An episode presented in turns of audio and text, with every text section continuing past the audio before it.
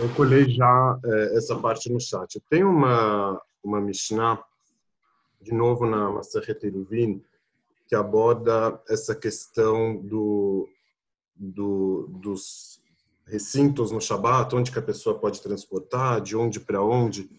Então, se, por exemplo, tem um pátio onde que várias pessoas moram, é, nesse pátio que ele passa a ser considerado público, a pessoa que tem uma casa ali não pode transportar é, da casa dela para esse pátio, porque esse pátio ela compartilha com outros moradores, e já que ela compartilha com outros moradores, esse pátio passa a ser considerado um lugar público.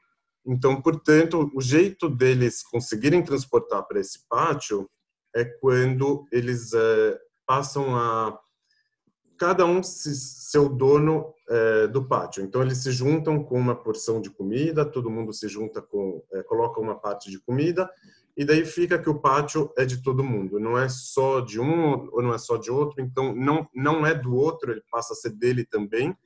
Então é, dessa forma pode se transportar. O eruv significa isso, eruv de misturar a palavra em hebraico é como se agora eles estão compartilhando.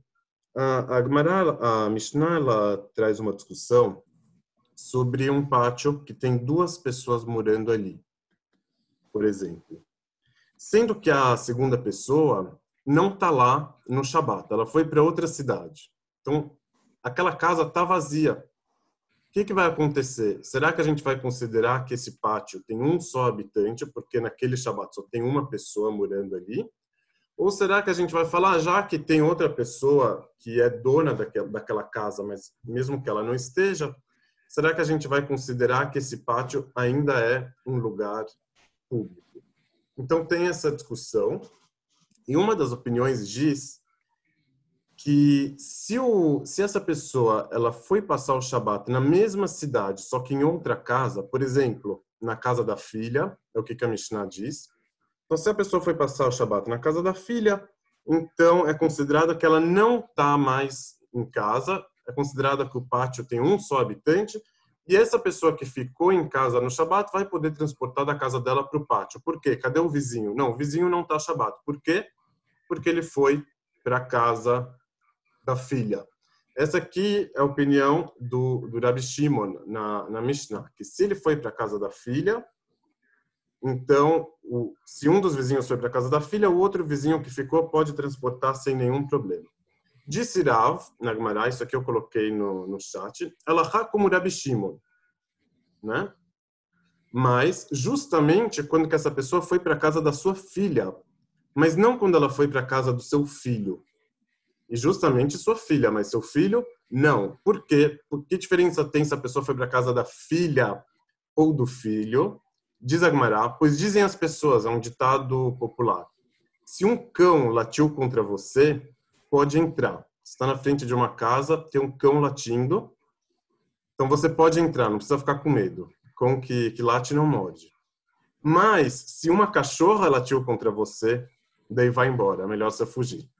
Isso aqui a Agmará explica por que só a filha, quando a pessoa foi passar o Shabbat na casa, da filha, quando esse homem foi passar o Shabat na casa da filha, porque ele não vai voltar.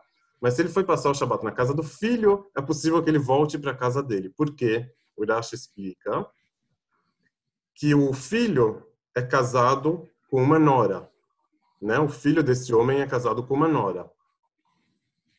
Ela que seria a, a cachorra aqui. Então, quando ele foi passar na casa da nora, talvez ela não vai aceitar ele tão bem então, ele vai acabar voltando para a própria casa durante o Shabat, já que ele está na mesma cidade.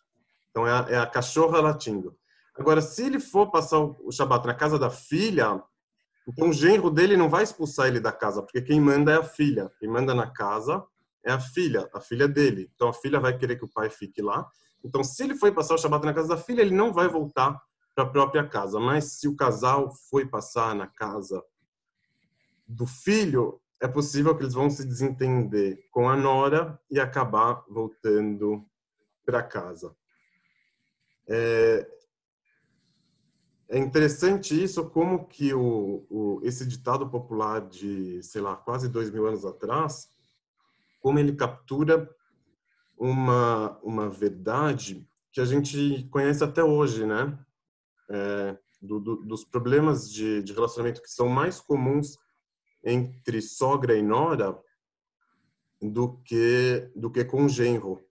Tem até aqui um jogo de palavra porque se ele foi da casa dele, casa é beitó em hebraico, para a casa do bitó, que é a filha dele, beitó e bitó, casa e filha são as mesmas a mesma mesma palavra, são as mesmas letras.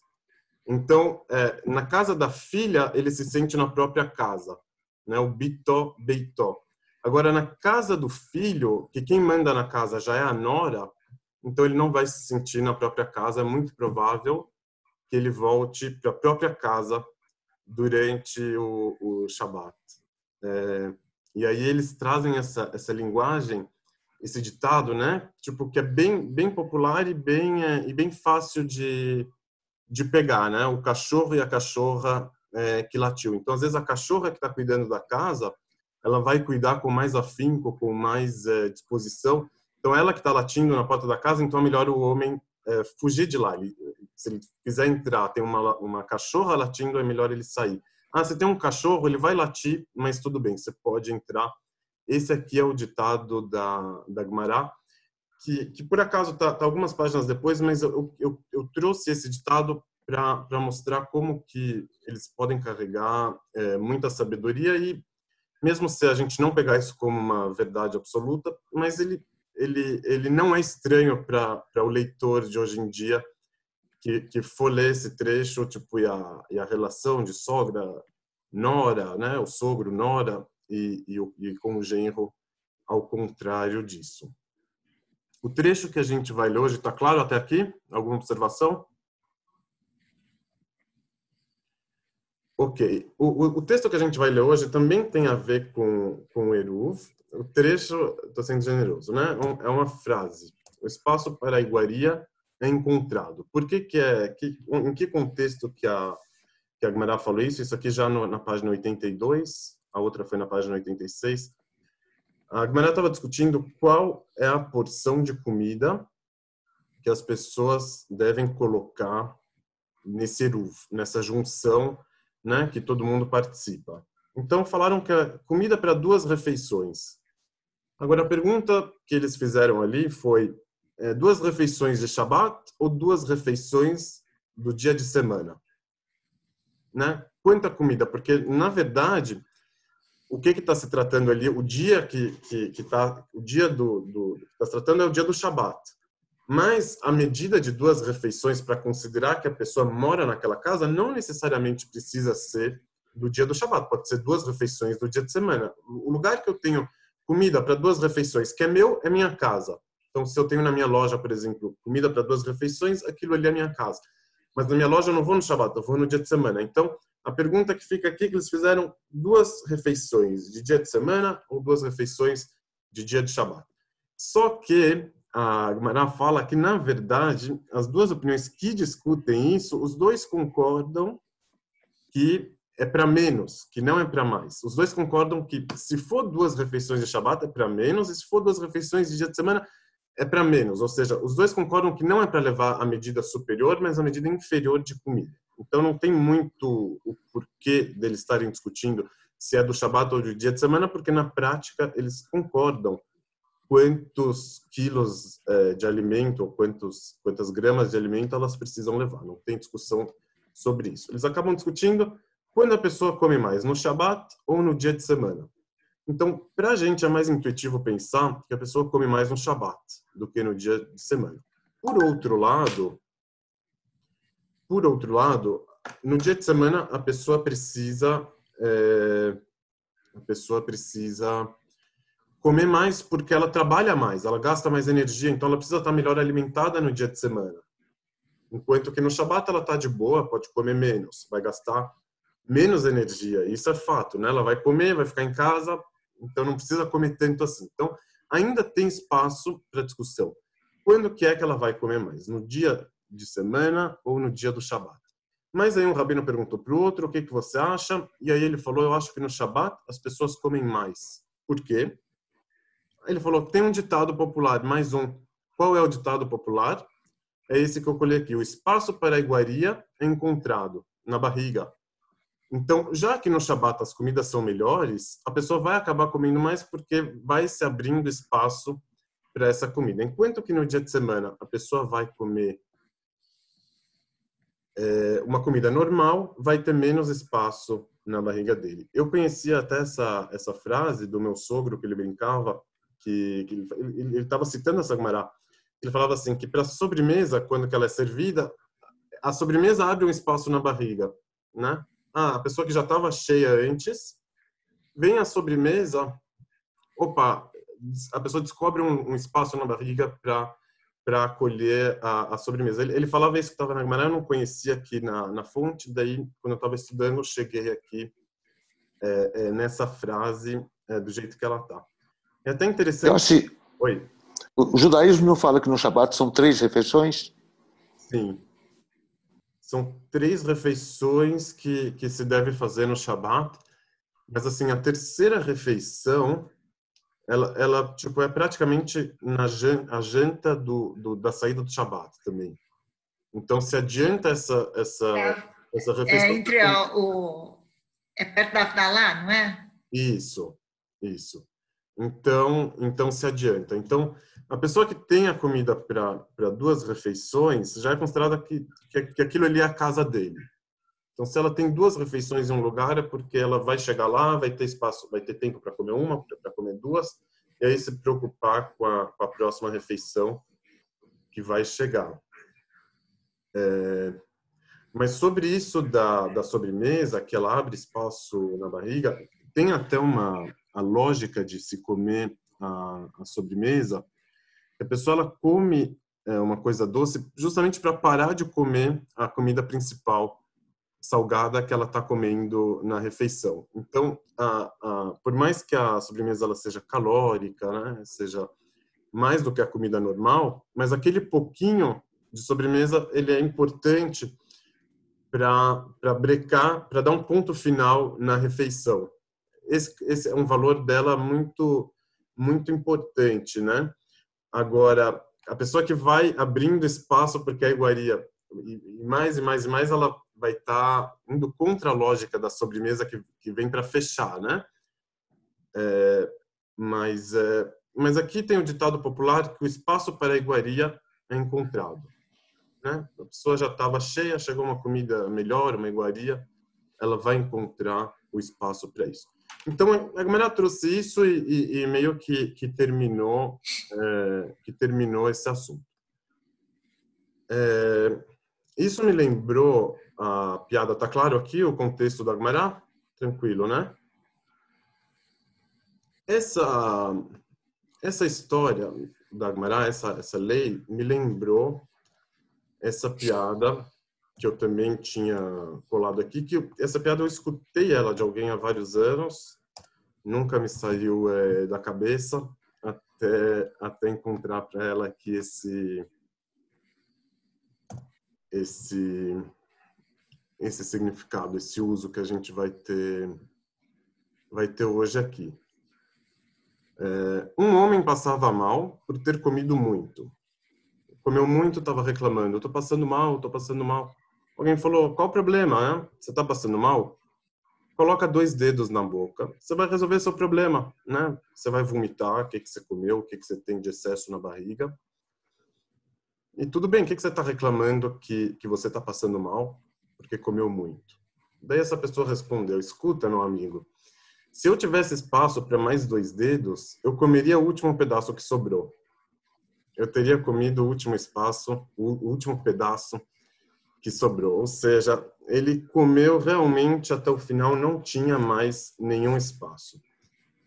Agora, à luz dessa Gumará que a gente estudou, essa pessoa que não tinha mais nenhum espaço, nem para o último pedaço e nem para dois dedos, né?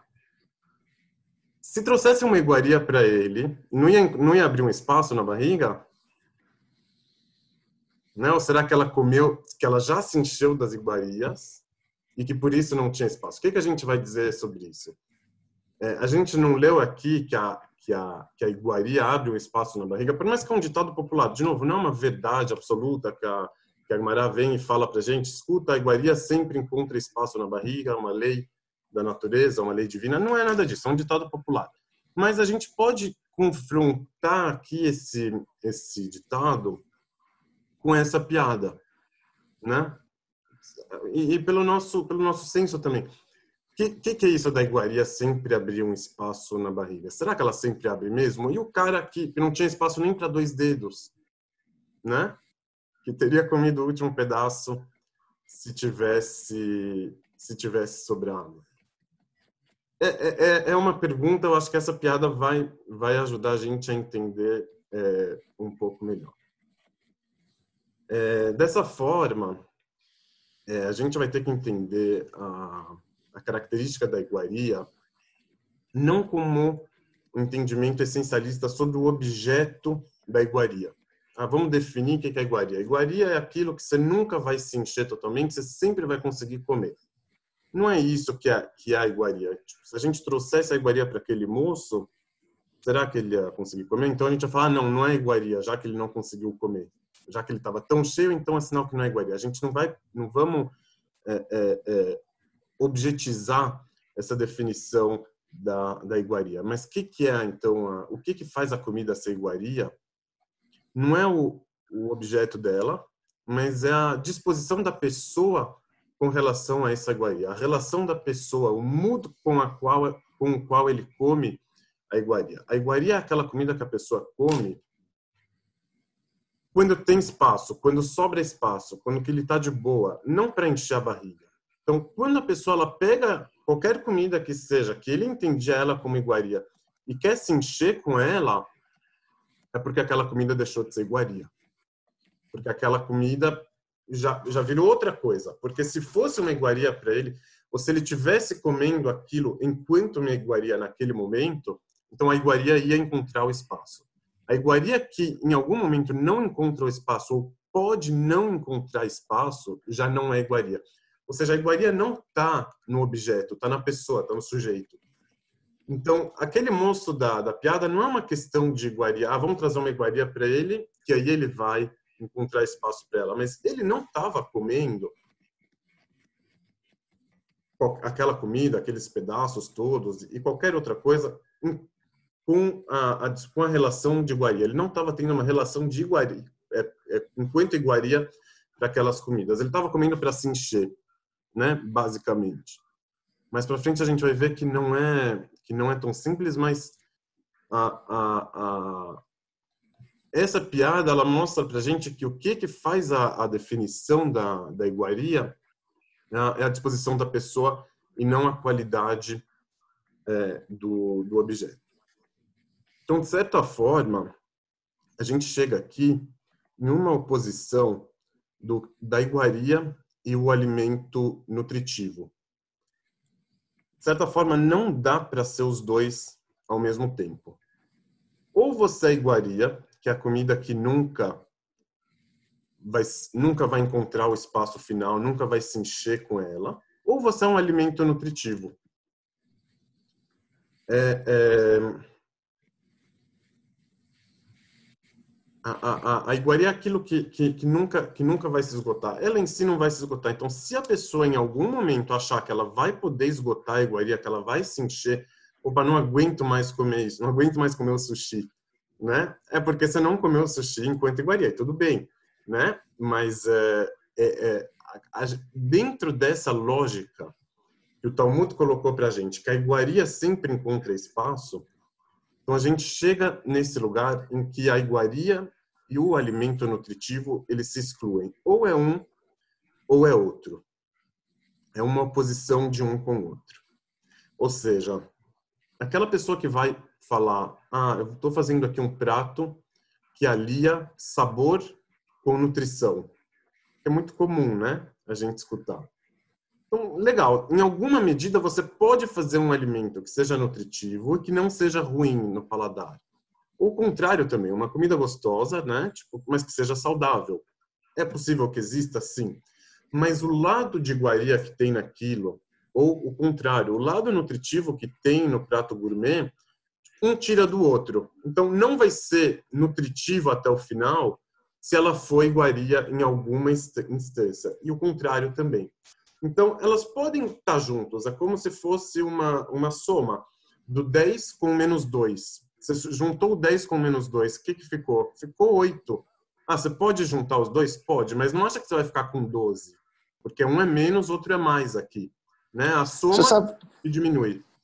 Você sabe o que você está me lembrando? Hum. Qualidade e qualificação. Qualidade é uma coisa, qualificação é outra. Mas você pode ter qualidade com qualificação também. Então, você que é, você que é artista, e eu ia, eu ia chegar aqui e tem, e tem é, temos arquitetos, temos pessoas que trabalham com móveis aqui. É, aliar, por exemplo, em um móvel, estética com conforto, né? Ah, estou fazendo aqui uma peça que alia estética e conforto. É muito legal, há um conceito diferente, as pessoas podem, podem descrever isso de mil e uma formas. Agora, por essa lógica que a gente está vendo aqui, a lógica da iguaria, que a iguaria é aquilo que nunca que nunca se esgota, que nunca se preenche totalmente, que sempre encontra espaço, a estética nesse caso seria como a, a iguaria, ela entra no, no móvel, por exemplo, e não tem como ela não tirar do conforto. Você faz uma peça pensando no conforto é uma coisa, você faz uma peça pensando na estética é outra. Ah, vou juntar os dois. Legal. Aquilo que vai ter de estético nessa peça vai tirar em alguma coisa do conforto. Ah, será que sim? Será que não? Eu tô, eu tô estendendo a definição que o Talmud fez sobre iguaria para esse outro campo. Né? Então, tipo, se a gente traduzisse a definição do Talmud sobre o que é iguaria e a gente passasse essa definição para o campo, por exemplo, da, da, da estética é, versus o conforto, ou, ou, ou, outro campo, o campo da arte versus o, o pragmatismo. É, a gente tem muitas vezes essa ilusão de conseguir juntar os opostos, de buscar o equilíbrio. Ah, vou encontrar aqui o perfeito equilíbrio entre os dois. Mas muitas vezes é uma é uma ilusão, é uma narrativa que, que, que está se querendo colocar ali. Tipo, é, é a vontade de pegar o bastão pelos dois lados. Você tem um bastão de 3 metros, a pessoa tem, tem um metro, com os braços abertos vai, vai ter dois, só que ela vai querer segurar o bastão nos dois lados, né? Como se isso fosse possível. Então ela vai falar que está segurando o bastão nos dois lados, mas não está. Porque um tira do outro. Oi, Leon. Pode me dar uma palavrinha? É, essa questão, é, é, nós nos deparamos em, em tudo. Não se trata apenas de estética e conforto ou, ou alimento iguaria, não é, nós estamos sempre fazendo opções e que dentro do, do padrão de, de, escassez que nós vivemos, quer dizer, nós não temos de tudo, sempre quando escolhemos alguma coisa, nós estamos fazendo o que os economistas chamam de trade-off. Sempre que eu escolho uma coisa, estou abrindo mão de outra. E vice-versa. Então, está me parecendo, quer dizer, é uma questão universal da existência nossa. Pode ser entendido assim? Claro. A filosofia já fala isso, né, Menache? É, quando você tem uma opção, você inclusive fica angustiado porque perdeu o resto, né? É, enfim. É, é a questão do o outro lado. On the other hand, você vai fazer isso. Mas se você fizer isso, você vai causar aquilo. Ou vai abrir mão daquilo. Bom, é só isso. Sim, tem, tem, ah, tem, tem, tem, isso da, da escolha e da renúncia. Toda escolha traz consigo é, uma renúncia. Nesse caso aqui, além disso, pelo menos do jeito que eu vejo aqui o, o além, é que, é que ao aliar um, esse outro elemento, necessariamente ele vai ocupar o espaço do outro que estava lá. Não é um outro que não foi escolhido, que ficou de fora. Mas aquele que já se encontrava aqui, ele também vai, vai perder o espaço dele. Vou dar outro exemplo, que é, por exemplo, da, da religião, quando que ela encontra a vida. Então, a pessoa tem o trabalho dela, a vida normal e tal, daí ela acrescenta esse elemento da, da religião. Então, muita gente pode entender a religião como algo que vai acrescentar plenitude à vida dela, como algo que vai mostrar os caminhos, que vai acender a luz. Mas, por outro lado, a religião ela contém um elemento anti-vida, que é aquele elemento da arte versus o, o, o pragmático, da estética versus o conforto. Então, a, quando a religião entrar e a pessoa quiser ficar com tudo que ela tinha da vida dela antes da religião entrar, talvez ela vai estar mentindo um pouco. Ah, você quer receber a religião? Muitos religiosos vão dizer isso. Você vai ter que abrir espaço na sua vida. Você vai ter que tirar alguma coisa para poder entrar. Aquele, aquele negócio dos dois corpos que não ocupam é, o mesmo espaço. É... A Luciana está colocando aqui, eu penso muito em gula, que é um pecado capital, versus temperança, que é uma virtude. O primeiro tende para o exagero, né, a gula, enquanto o segundo para o equilíbrio. Um é exagero, outro moderação. É... O que, que eu estou falando aqui não é exatamente essa busca pelo, pelo equilíbrio perfeito. Eu acho que um vai tirar do outro.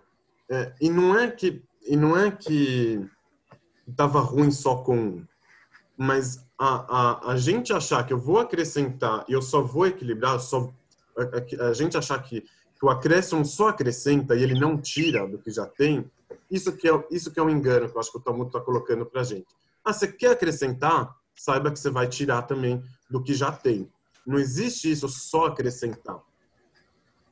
Todo acréscimo, se a gente está acostumado com aquela fala da, da escolha que carrega em si a renúncia sobre o outro que não foi escolhido, aqui ele está falando outra coisa. Você quis acrescentar é, um ponto no que já tem, você vai perder do que você já tinha. Né? A, a, a renúncia não sobre o que, que, poderia ter vindo, mas sobre o que já tem, sobre o que já está. Fala, Daniel. Está me parecendo que é uma lógica contrária à que a gente vê para ficar ainda no campo da arte, por exemplo, quando se mistura cores, se mistura um azul com um amarelo, você tem uma outra cor diferente que é o verde. Ou então me vê à cabeça é, aquela ideia de harmonização em gastronomia. Olha, o prato tal harmoniza com uma bebida tal. Isso significa que os dois sabores combinados produzem um outro sabor. É... Mas no caso das cores, é. por exemplo, Daniel. Assim, não é nenhuma coisa, não é, não é nenhuma ideia de ah, 10 mais menos 2, que não vira 12 mais vira 8, é como se fossem ordens diferentes. Sim, o, esse 8, esse 8 não é, não é mais da mesma qualidade do 10, é outra qualidade porque ele tem um menos 2 ali. É aquela hum, tá. célula do, do Excel que não está só o 8, tá igual 10 menos 2. Tá? Ou igual 10 mais menos 2, que é diferente essa célula daquela que está só o 8. No caso das cores, que você colocou o, o azul sobre o amarelo, você perdeu do amarelo também, é isso que eu estou falando. É, não, é nem azul nem amarelo mais. É outra coisa. Você perdeu Exato. os dois lados. Isso, mas você ganhou uma outra coisa. Mas você isso. achar que você vai misturar o azul e o amarelo vai continuar com os dois? Não, eu continuei ah, com o azul. Ah. Só acrescentei o amarelo. Não, não, aquele amarelo virou verde. Tá. E, o, e, o, e o azul também virou, virou verde, né? É, é, é, mais nisso que eu, tô, que eu tô tentando colocar. No caso da, da harmonização, aí tipo, são, eles se mantêm separados, né? Cada um, a comida com o vinho. É o mesmo dentro da mesma comida. Uma comida que mistura ingredientes, temperos diferentes. O prato final é tá, um molho de tomate que vai ter um monte de temperos e ingredientes. Ele não é nenhum deles. Ele é um molho. Não, perfeito. Perfeito. Eu sou, eu sou a favor disso. Não acha que não. O que, que eu estou tentando. Não, mas eu entendi o ponto agora, entendi. As, no caso do molho, as coisas ainda estão lá de alguma maneira, mas elas não são nada do que elas eram. É, é, Perdeu-se algo ali, entendi. Isso, você sempre vai perder. Então, então é, é, é aquilo ali do. Ah, eu estou aliando estética com conforto. Legal, você está aliando em uma medida, mas não venha me dizer que você tem conforto ultimativo com a estética ultimativa. Isso que eu estou achando que, que, que, que, é o que eu consigo entender daqui do, do Talmud. Né? Tipo, beleza, se aliou os dois, mas não até o final. Você não pegou o bastão com, pelos dois lados. Pegou, pegou por um e, e, e a outra mão no meio do, do bastão é, é, por, outro, por outro lugar. É... Você vai chegar em algum ponto, você vai falar sobre o prazer, alguma coisa do tipo? Você preparou? Vou chegar para o desejo. Tá. Agora mesmo. É... Assim, se a gente voltar, de onde que eu tirei isso? Tipo, tô, será que eu tô, tô, tô, querendo fazer tipo uma fala arbitrária? É assim e pronto. Tô pegando isso de novo da definição do Talmud sobre o que que é iguaria. A iguaria sempre encontra espaço. Ah, e se, e se ela se encher de iguaria? Então vai deixar de ser iguaria? Sim, o Talmud falou que sim. A iguaria sempre encontra espaço. Aquele ditado, aquele ditado popular ali. Então, se agora a gente voltar é, para a piada, aquela piada ela, ela, tem um ela tem um lado que ela pode ser interpretada como como o, o, o como aquele que se auto-sabota, né? O cara que estava mal porque ele comeu muito. Ele sabia que ele estava comendo muito. Continuou comendo. Então sugeriram para ele colocar dois dedos ele, ele, já ele comeu tanto, mas tanto que ele já não tinha espaço nem para consertar. Foi o caminho sem volta, né? Ele, ele quebrou a, a, a, os barcos dele lá na, na ilha para não poder voltar. Ele, ele, fez isso. Agora, não somente que ele quebrou os barcos para não poder voltar, que ele fez esse caminho sem volta, ele estava consciente que se ele tivesse espaço para mais dois dedos, ele continuaria comendo mais e continuaria é, é, se afundando, vamos falar assim. Ah, mas se aparecer aqui um barco, eu vou quebrar esse barco também. Mas se aparecer espaço para mais dois dedos, ele não vai colocar os dois dedos, ele vai comer mais. É aquele aquele que se sabota de uma forma muito coerente e muito consciente. Ele não vai é... ele não ele não se arrepende. Ele, ele, ele comeu, comeu, comeu e se ele pudesse iria continuar comendo. Isso poderia servir para bebida, né? Para drogas, é, é, e assim por diante. Mas essa piada também, ela, ela pode ser entendida é, à luz do, do desejo, do desejo é, psicológico. Porque esse cara que ele comeu é, até o final, ele estava com desejo daqueles pedaços, né? Que ele foi comendo, comendo, comendo, comendo. E ele se encheu totalmente. Mas sobrou um pedaço ele continuou desejando esse pedaço, mas ele não pôde mais consumir esse pedaço. O desejo ele continua até o final. Então, se ele achava que iria conseguir comer até o final e, e esgotar o desejo dele, então o que que não esgotou aqui não foi a não foi a, a capacidade de sabotar. Putz, já me sabotei até o final, não vou, não consigo mais me sabotar. Mas nesse caso, se ele achava que ele poderia esgotar o desejo dele, ele descobriu que ele não que ele não não conseguiu esgotar. Ele comeu até o final, ficou passando mal, mas sobrou um pedaço. O que, que é esse pedaço que sobrou? É aquele aquela parte do desejo que nunca se esgota. Que, que na ilusão da pessoa, no dia que eu conseguir né, a casa na praia, mais o carro zero, mais a mulher mais bonita do mundo, mais não sei o quê, aí sim eu vou ser feliz. Ah, não, mas vai sobrar né, um pedacinho ah, come lá esse pedacinho, não, não consigo, não dá. Ele nunca vai dar, né? O desejo que nunca é, é, se esgota. Então, no caso daquele, daquela pessoa, por exemplo, não é que ele estava necessariamente comendo o que, que não era iguaria. Às vezes ele estava naquilo que é iguaria, né? Mas ele tentou se encher com o que, que não é feito para encher. E aí não deu certo. Né? O, o, desejo ele sempre precisa encontrar o espaço para onde crescer. É aquela figura, por exemplo, que a gente pode trazer do, do cara que, que quis ser mais religioso do que, né, do que o Papa. Quis ser muito, muito religioso. Ele não quis sentir a si mesmo, não quis tirar o ego dele. Tudo. E ainda chega no final de contas, ele descobre que tem alguma coisa escapando, que ele não está conseguindo esgotar.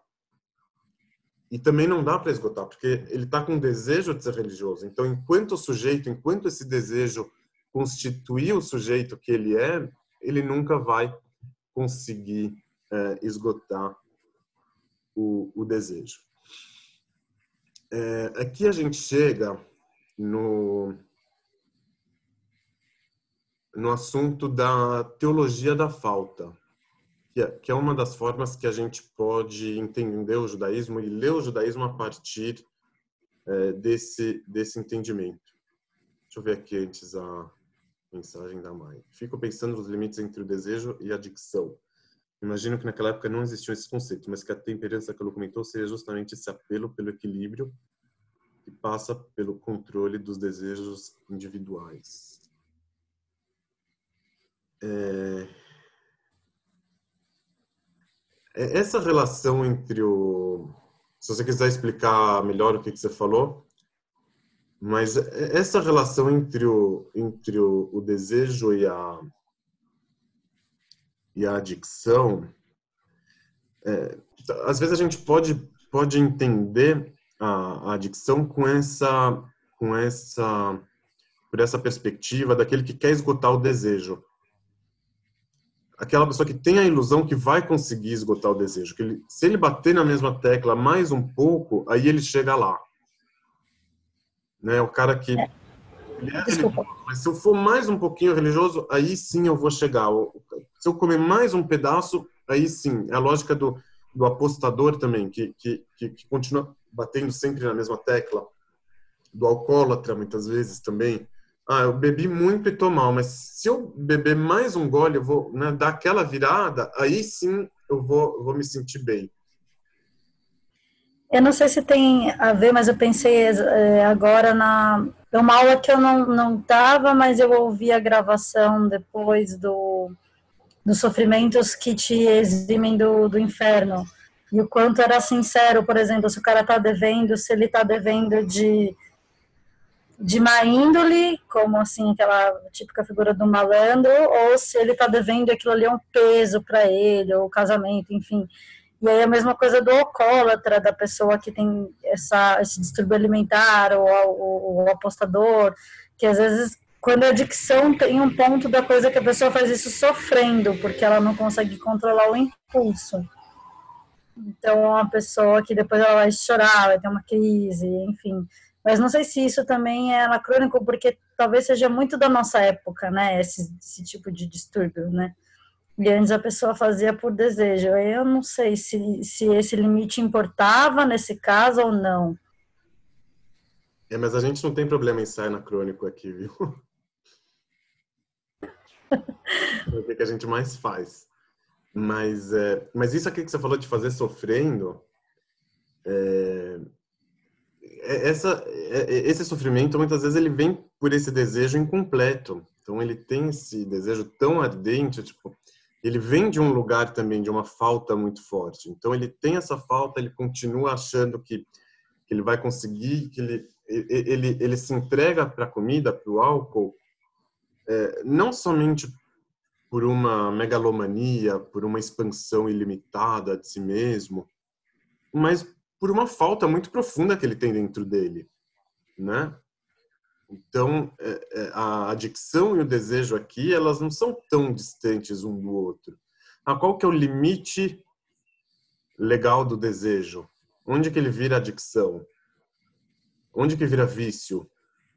É, então, é, é, é, difícil a gente, a gente limitar isso. Agora, o que, que pode ser o conserto do desejo é, à luz do que, que a gente está falando aqui, o conserto do desejo e, e às vezes até da, da adicção, tipo, onde que esse desejo vai ser temperado é quando o desejo souber que ele nunca vai se esgotar, que ele sempre vai ter que encontrar espaço.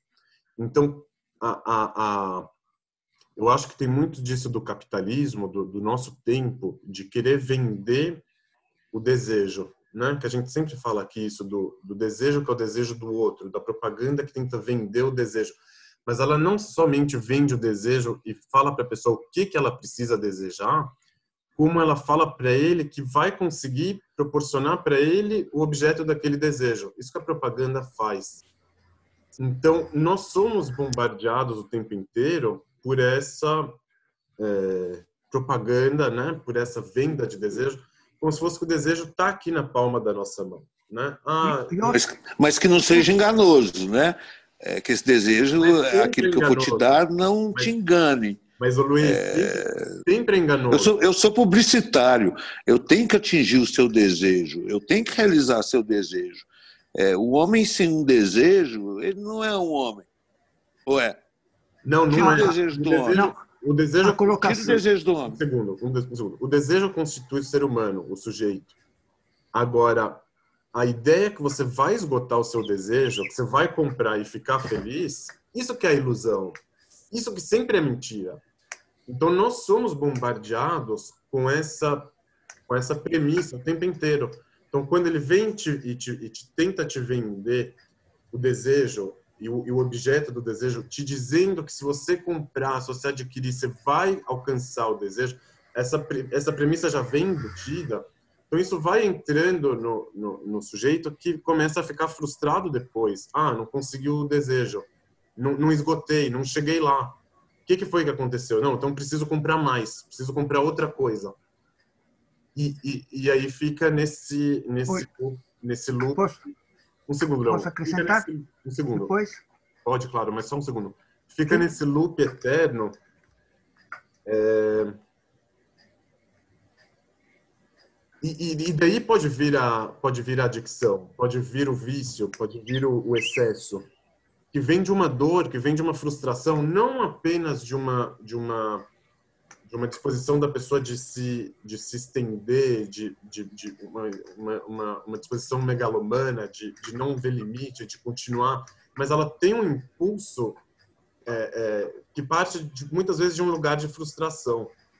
É o além dela mesma, né? Oi? Além dela mesma. Isso, que vem de fora para dentro.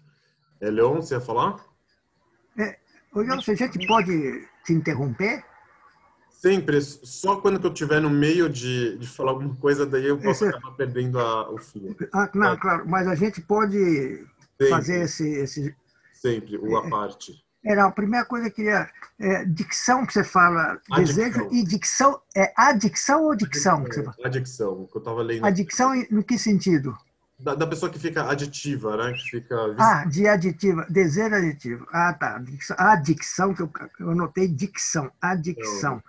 Agora, a segunda aquela, essa questão do, essa questão do desejo, em, em, em teoria, vamos dizer, na área de, de marketing, é, nós dividimos é, a, a, a, o consumo em termos de necessidade e desejos as necessidades são resolvidas. Nós temos necessidade de comer feijão. Comemos feijão, mas não passamos acima de certo limite. Existe um limite que o feijão você não come mais. Agora, os desejos é uma questão psicológica. Os desejos são ilimitados. Então, as empresas, na medida do possível, vão querer vender desejos e não necessidades, porque as necessidades, a renda os limita. E os desejos, quando sua renda aumenta, seus desejos vão, vão realmente é, é indo sem limite. Né? Um negócio bom é você realmente é, é, trabalhar desejos. Mas muitas vezes a propaganda vai vender os desejos como necessidade também, né? Não, aí é uma, uma, uma recorrência, chamar. É, é você realmente é, é, é, enganar o sujeito e falar ah, você necessita disso. Mas, na verdade, você está batendo, você tá batendo o, des, o, desejo dele. Mas o. o, e, a, e, esse cara que, vai ter razão. Não, e tem que entender o seguinte: que para certo nível de indivíduo, as coisas são é, é necessárias e ponto final. Agora, para outro tipo de indivíduo, os desejos passam a ser um determinado tipo de necessidade. Sim, mas, ele, sim, mas eu acho. Ele incorpora acho... como. Mas, em, te, em teoria, é, psicologicamente, nós vamos entender que desejo não tem limite. Mas, olha, filosoficamente, quando que, eu, quando que a, a propaganda gerar na pessoa o desejo para tal coisa, então ela vai ter a necessidade de suprir o desejo dela. Então, a, a, a, o limite de desejo e necessidade ele pode virar artificial, né? Eu tenho a necessidade de suprir o meu desejo.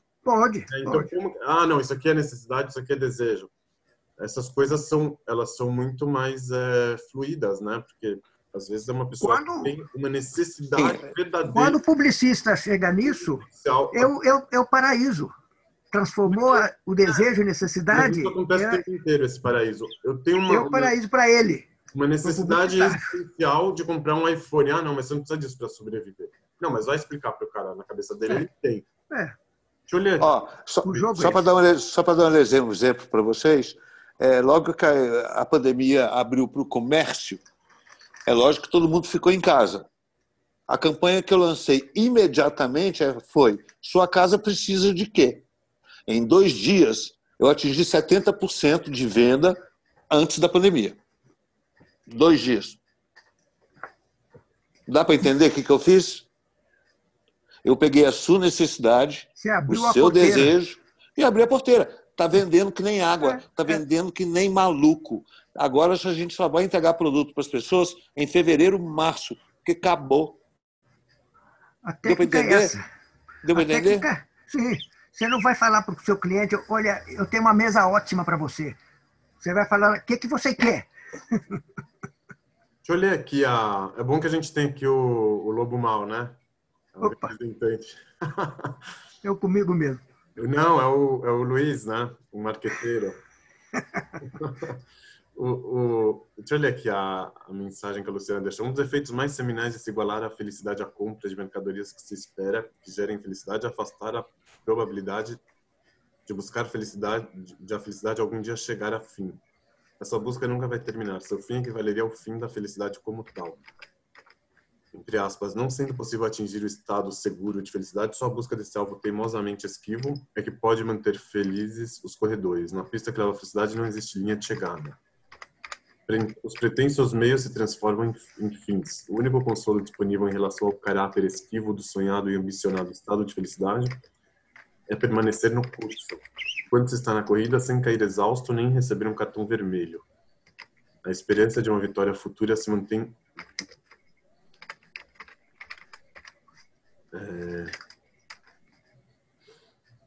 Mas assim, é, é- é- de- sem- fazendo o jogo aqui do, do, do anacronismo, né?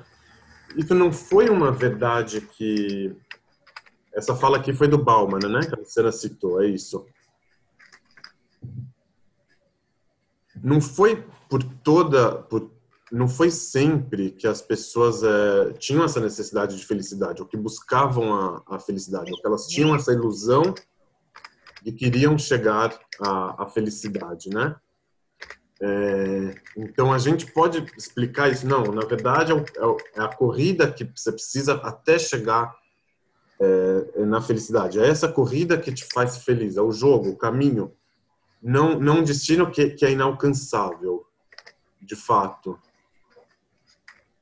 O Daniel falou da pirâmide de Maslow. O que, que é? É, o Abraham Maslow foi um economista americano, eu acho, que fez, teve esse conceito que a gente aprende em economia. Hoje em dia ele é questionado, enfim, tem várias críticas que podem ser feitas, mas essa ideia de existem o ser humano tem necessidades muito básicas, por exemplo, moradia, alimentação. Conforme a gente vai atendendo, a gente vai passando por um estágio, é, essa ideia, assim, aqui na base tem ali roupa, comida, casa. Daí depois que teve a comida suficiente para não passar fome, ó, agora você vai querer uma comida que não é só o alimento, é também a iguaria. Agora você vai querer não só uma casa, mas um carro, Segurança. até chegar nas necessidades mais abstratas, espirituais, talvez, no topo da Entendi. pirâmide. Até você chegar no último, na última etapa, que é, é, você fazer o que você gosta. Você começa por- pela mais base, pelo mais, pela necessidade, são cinco estágios, que é um princípio da, da psicologia comportamental no, no marketing, que nós começamos com, com necessidade de comer, beber, sexo, até chegarmos em habitação, segurança, é, reconhecimento, fazer parte de clubes, você ser reconhecido e até chegar naquele ponto que você você vai fazer, vai caçar borboleta. Você não quer saber, você já cumpriu todos os seus desejos, né? E você já está no estágio superior. A, a Mai colocou aqui também, eu acho que ela estava falando sobre o conceito do desejo que eu tinha proposto. Ela falou assim: seria olhar para nada, para a falta e aceitá-la, ao invés de olhar somente para o desejo em si e persegui-lo. É aquela máxima budista: sem expectativa, sem dor. Mas também sem o, sem o desejo, o que nos move. Eu acho que o, que o que esse conceito do, do, desejo que eu tinha falado não seria necessariamente só olhar para a falta e aceitar logo, que por si só talvez pode ser bom também, mas é saber que o desejo tem um limite, saber que ele não pode ser esgotado. Mas isso não necessariamente cancela o desejo em si. Só pode ter o desejo, mesmo sabendo que ele não vai ser que ele não vai ser esgotado até o final, que ele não vai ser preenchido.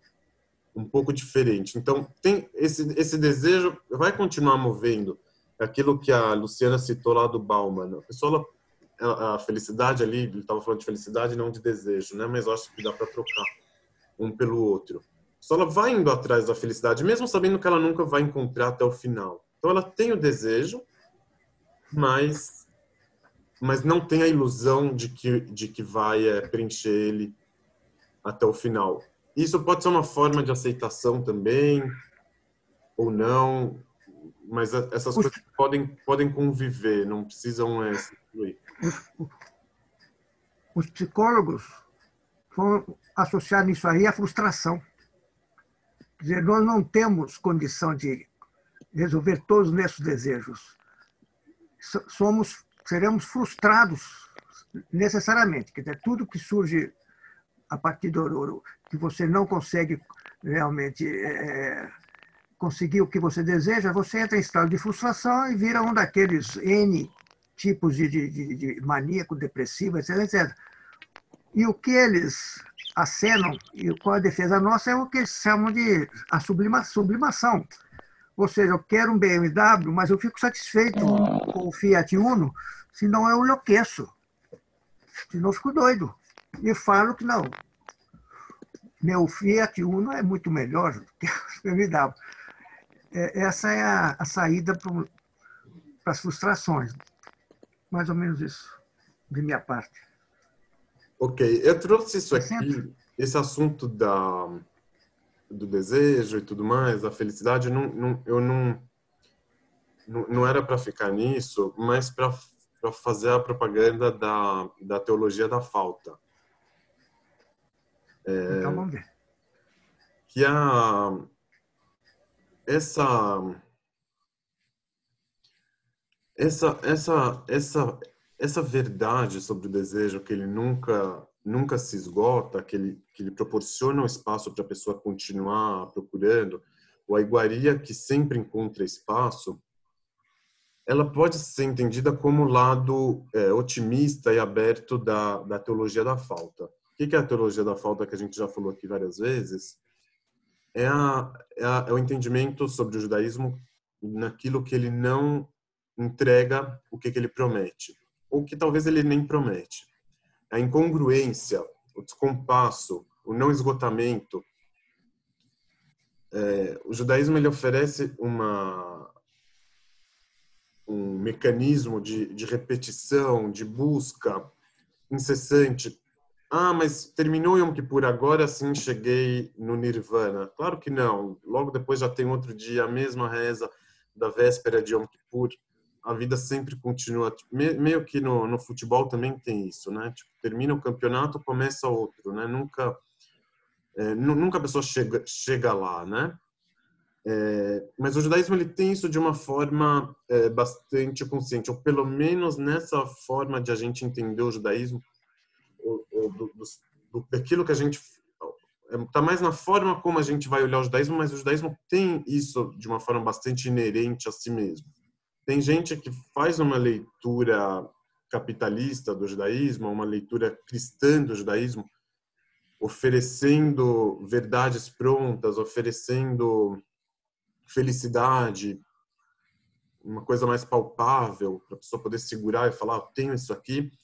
Mas tem uma outra forma de enxergar o judaísmo como como como aquela plataforma da falta, do espaço aberto. Ele é ciente dessa dessa incongruência dele mesmo, da pessoa que reza, mas mas que sabe que não não tem como como que ela não está garantindo garantindo nada com aquela reza. Aquela reza não veio para dar para ele o objeto ou para suprir o, o, desejo dele. Ela veio para outra coisa, mas não para isso. Ou aquele negócio da bênção, da boa palavra, cujo valor está na palavra, mas não na realidade que ela necessariamente vai transformar, porque ela não vai transformar é, é, necessariamente. Então, é, o judaísmo ele acaba vivendo essa essa dualidade entre a iguaria e a comida nutritiva ele tem os dois. Ele conhece a existência dessa iguaria que sempre vai encontrar espaço e que nunca vai é, se esgotar. O que, que ele oferece? Talvez ele mesmo se entende como essa iguaria dentro do contexto da vida. Em oposição a isso, por exemplo, o cristianismo ele promete o um encontro do crente com Jesus e promete para ele a felicidade plena e a bênção e etc. Então, na piada daquele cara que estava se enchendo lá com a, com a iguaria, o que, que o cristianismo ia falar para ele? Não, arruma mais um espaço e come o último pedaço, que aí você vai chegar lá. Você está na frente de um teste, um teste que te impossibilita de comer o último pedaço. Você fez tudo, falta só o último pedaço. Agora é a hora do esforço. Agora, agora é a hora de você pular na, na fogueira. Esse é o seu teste de fé continua batendo na mesma tecla, que aí sim você vai chegar lá. Você vai preencher o seu desejo e a sua missão. O judaísmo, por outro lado, ele vai em uma outra direção. Ah, você foi até o final e não deu? Sim, é porque não vai dar mesmo. Agora, tipo, não adianta você usar a iguaria como comida nutritiva e achar que um vem pelo outro. Não, tem a iguaria e tem e tem o nutritivo. Isso daqui, com isso sozinho, você não vai se encher, você não vai chegar até o final. Talvez com outra coisa sim, com isso não. É aquela mesma ideia do desejo do Lacan, né, que nunca que nunca se esgota. É... Está me lembrando mais Nietzsche, né? É, a religião como veneno, né? O ser humano precisa é, para completar, né? Aí ele entra na boiada, é bem Nietzsche, né? É, se torna a religião se torna um veneno. Eu acho que aí é que a gente tem que pensar direito nessa história. É, o judaísmo realmente, é, eu preciso, por exemplo, só para te dar um exemplo, mais 120 anos para estudar tudo que eu queria. Essa que eu acho que é a diferença. Não como é, isso me escapa, eu preciso disso. Não. É, é, rezar não vai me garantir mais ou menos, mas me deixa bem. É, eu acho que aí está a diferença. É, o qualitativo e o quantitativo. É o que te traz felicidade, o que te deixa bem. É, não há uma garantia, nós não temos uma garantia de tudo, mas é, nos ajuda. Mas se você for levar como alguma coisa que você sente falta e aí você procura na religião, vai entrar nesse tema que você está falando. É, tem que entrar religião na vida da pessoa e aí vai subtrair alguma coisa de, da, da sua vida? É essa pergunta que eu tenho para você. Então, eu, eu, eu, acho que vai. E nessa sua frase que você falou assim, ah, precisaria de mais 120 anos, ela, ela, eu acho que ela é muito judaica nesse sentido. Ao invés de chegar e falar, não, eu já encontrei a plenitude, já, já encontrei, já estou aqui, você sempre vê o que, que falta, o espaço que, que ainda não foi preenchido. Que se te derem mais 120 anos, ainda vão faltar outros. Né? Isso é muito próprio do, do judaísmo, porque ele realmente não entrega até o final, ele não se propõe a entregar até o final, né? Pelo menos dessa forma como que como que a gente está tá vendo ele. Essa dualidade, por exemplo, do, do judaísmo, a dualidade entre iguaria e alimento nutritivo, pode ser é, aplicada, por exemplo, na, na ambiguidade entre intenção e ato existe a intenção da, da mitzvah, né? E existe o ato da mitzvah. Então, o ato, aquele que sempre vem com atraso, sempre vem em uma encarnação é, materialista, é, grossa, que não que não condiz com a com o valor né, da forma como que ele é puro, mas ainda assim um ato ele está lá. É, é, difícil a gente pensar o judaísmo sem um ato. Pelo contrário, né, o judaísmo sempre ele vai ele vai pressupor o ato. Mas assim, o ato não é que ele vai oferecer só o equilíbrio entre o mundo material e o mundo espiritual, o mundo da ação e o mundo da intenção. Ele vai tirar do mundo da intenção também. É, é, é, seria ingênuo a gente achar que não. Eu só acrescentei o ato e não tirei da intenção. Claro que não. Quando que vem um ato, vem aquela sensação da pessoa, pronto, fiz. Quantas pessoas a gente não conhece, ou a gente mesmo, que fica só no ato? Quantas vezes a gente fica, a gente não fica só no ato? É, seria, né, seria, seria pretensioso e infantil a gente achar que não. Mas o judaísmo ele vem e te fala, não, não adianta você bater sempre na mesma tecla. Você vai usar duas teclas que não vão se completar, que não vão se equilibrar, que não vão atingir o todo, mas isso vai fazer você lembrar que você nunca vai atingir até o final. Quando você achar que você vai chegar lá com a intenção e chegar até o final, não, se lembra que você precisa fazer o ato também. Ah, mas o ato vai tirar da intenção. Vai tirar, eu sei que vai tirar, e é para tirar, porque para tirar a sua ilusão que você vai atingir o todo. E a pessoa que achar que só com o ato ela cumpriu o todo, claro que vai vir a exigência da intenção. Não, claro que a gente não está falando aqui só de ato. Tem uma carta do, do Rosenzweig, Franz Rosenzweig, que ele falava pro, pro primo dele, que estava questionando ele sobre as mitzvot práticas. Falava qual o sentido sei lá, colocar o tefilim, de fazer o ceder de Pesach. Uma coisa é você contar história, você pensar. Outra coisa é você chegar lá né, e, e precisar se sujar com as ações práticas. Essa ideia de, de, se sujar com as ações práticas, ela é encontrada, inclusive, nos livros de, de Kabbalah, de Hassidut.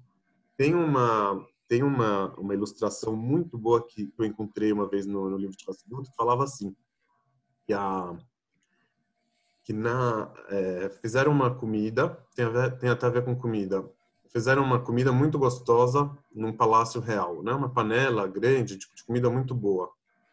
Só que a princesa, ela estava com um desejo que ela não tinha como realizar na frente de todo mundo. Qual que era o desejo? Era comer das raspas da panela, que para ela era a parte mais gostosa, ou que para todo mundo era a parte mais gostosa. Mas aquilo ali ela não tinha como fazer na frente de todo mundo. Como que ela ia se sujar para chegar ali? as raspas da panela, nesse sentido, são as mitzvot práticas. A parte prática das mitzvot, por falar assim. Então, elas acrescentam algo. Elas têm algo de muito gostoso que a parte da intenção não tem. Algo de muito virtuoso. Ela atua em outro âmbito. Ela não tem como se misturar com o resto da comida. Né? A parte das raspas não vai à mesa. Mas, por outro lado, o que, que ela tem, o que vai à mesa não tem. São dois mundos diferentes. Então, em algum lugar, ela iria ter que dar um jeito, ir para a cozinha para comer lá as raspas, se ela quisesse. Então, no nosso caso, a, a, as mitzvot, para elas serem cumpridas é, na prática, a gente precisa sujar as mãos. O que, que é sujar as mãos? É dar conta dessa incongruência, é assumir essa incongruência, porque é chato fazer algo é, algo que não condiz com todo o resto. Tipo, tem uma tem uma tem um espaço aqui, uma brecha, uma falta. Então, o judeu que vai fazer as mitzvot práticas, por exemplo, o judeu que vai viver o judaísmo, ele vai estar tá habitando nesse espaço, nessa incongruência, nesse descompasso. E aí o, o Rosenzweig fala pro, pro primo dele, o grande teste do homem religioso acontece quando ele chega nessa hora. Não quando alguém vem e traz uma prova contra a religião, quando ele se vê seduzido por outro mundo. Mas quando ele está dentro da própria religião, ele chega na, na ação prática e fala: o que, que eu tenho a ver com isso? O cara, o cara que pensou sobre o Shabat, que estudou, que pensou no Shabat como morte, teve mil reflexões sobre o Shabat, chega na hora da prática do Shabat, o que, que ele precisa fazer? Deixar água quente de antes, deixar a chapa com a comida, é, ficar se ocupando de coisas pequenas, como que ele né? Como que ele vai tomar banho, como que ele vai se secar, se ele vai para o carro, se ele não vai. É... Ele fala, o que, que tem a ver uma coisa com a outra? Eu estava falando de reflexão, de Shabat, de espírito, e agora você me vem falar de água quente, de, de preparar. Tipo, o que, que esse mundo tem a ver com o outro? Esse é que é o grande teste do, do, do judeu é, religioso, do homem, do homem religioso como um todo, né? O Rosenzweig fala pro, pro primo dele. Como a gente vai lidar com essa falta? Como que a gente vai é, aceitar essa incongruência e viver e viver dentro dela? É, é, então, você assim... sabe que quando, quando você fala isso, sempre me parece um pouco a, a, questão entre o homem e Deus, né? Como se o homem fosse tudo aquilo que fosse prático e Deus fosse aquilo que fosse infinito. E nessa relação, que é essa relação judaica, que tem sempre esse conflito, essa angústia, e é isso que, que gera tanta tanta criatividade, tanto tanto vigor na religião. É, é, essa visão também ela pode enxergar em Deus o, como, como fazendo parte dessa, dessa incongruência também. A, a incongruência ela não está só por parte do ser humano, ela está no mundo. Mundo esse que foi criado por Deus. É, tem uma tem por exemplo uma parte do, do Zohar que fala sobre sobre a história do, do Davi e da e da Batsheva, que era a mulher que ele estava querendo, que já era casada e tudo mais. E aí é, o rabino pergunta, o rabino do Zohar pergunta assim: Deus, por, ao invés de perguntar por que que você fez esse teste com Davi ou por que que o Davi pecou, né? Que ele mandou o marido dela ir para a guerra para ele morrer, para ele poder casar com a mulher. Ele vem e pergunta de outro jeito: Por que você deu a Batsheva primeiro para o marido dela e depois para o Davi? Por que que as coisas estão sempre ao contrário? É, é, é uma coisa que, que Deus parece que ele não tem como como escapar disso. Mas tem explicação, né? Que o marido da dela, na verdade, é, quando ele estava tirando a espada, que pediu ajuda lá do, do Golias, ele falou: Me ajuda que eu te dou, é, que você, você vai casar com uma, com uma mulher de dia, você vai virar judeu. Eu assim ouvi que então o, o pecado de Davi menor foi anterior, foi ele ter prometido uma mulher, daí a Shem falou: Ah, é? Você está prometendo? Então vai ser a mulher que era para ser sua. Da onde Machia viria? Então, primeiro ela vai casar com ele. Você já ouviu essa história? Não, sim, tem, tem mil explicações, mas a pergunta aqui é por que precisava ter explicação? Por que, porque você fez uma situação que um que ele precisou que precisou acontecer isso e o outro tanto se ele pecou quanto se não, mas a pergunta é por que, que as coisas vieram invertidas? será que Deus consegue fazer uma coisa que não venha invertida? Tipo, porque o que, que a gente tem na, na, frente de gente, na frente da gente, não é que, que, é que é só por causa da gente que as a gente que é invertido. Não, o mundo ele está em uma situação invertida. Ele sempre vai estar tá em uma situação invertida. Sempre vai ter essa essa incongruência. Então, por que que é assim? Eu vou dar um exemplo sobre isso, que é que é político, mas mas não é o não é o caso. Por exemplo, o Brasil é um país racista. Então, a, quando você está em uma realidade racista, muitas vezes, mesmo sem você querer, você já vai estar tá participando do jogo. Você já vai estar tá participando dessa, dessa estrutura racista, mesmo se você não quiser. Você vai para um lado, você vai para o outro, você vai estar tá em uma situação de, de racismo. Eu vou dar um exemplo aqui. Por exemplo, na, na situação da, da pandemia eu vi um áudio do presidente do Einstein que ele estava falando assim, pessoal, a gente precisa se cuidar com distanciamento social, porque se continuar desse jeito, muita gente importante vai ficar sem hospital, sem vaga. Falei, caramba, muita gente importante vai ficar sem vaga. Ele estava falando sobre um casamento específico da comunidade, de pessoas ricas. Aí, parei para pensar, parece que no mundo, no ano inteiro, na vida inteira, muita gente já ficou sem vaga. De CTI, de UTI, vaga de hospital normal, nunca ninguém pensou nada. Quando apareceu uma doença altamente contagiosa, que pode deixar gente importante sem vaga, daí que, que a gente fala? A gente não, que o governo fala, pessoal, todo mundo em casa, vamos fechar as lojas, fechar tudo, fechar a escola. Por quê? Porque tal, talvez vai ter gente sem vaga. Mas os pobres já ficavam sem vaga antes. Ah, não, mas agora vai ter gente importante sem vaga. Então, quando que era só os pobres que ficavam sem vaga, então tudo podia ficar aberto. Mas agora que tem uma doença contagiosa, então todo mundo em casa.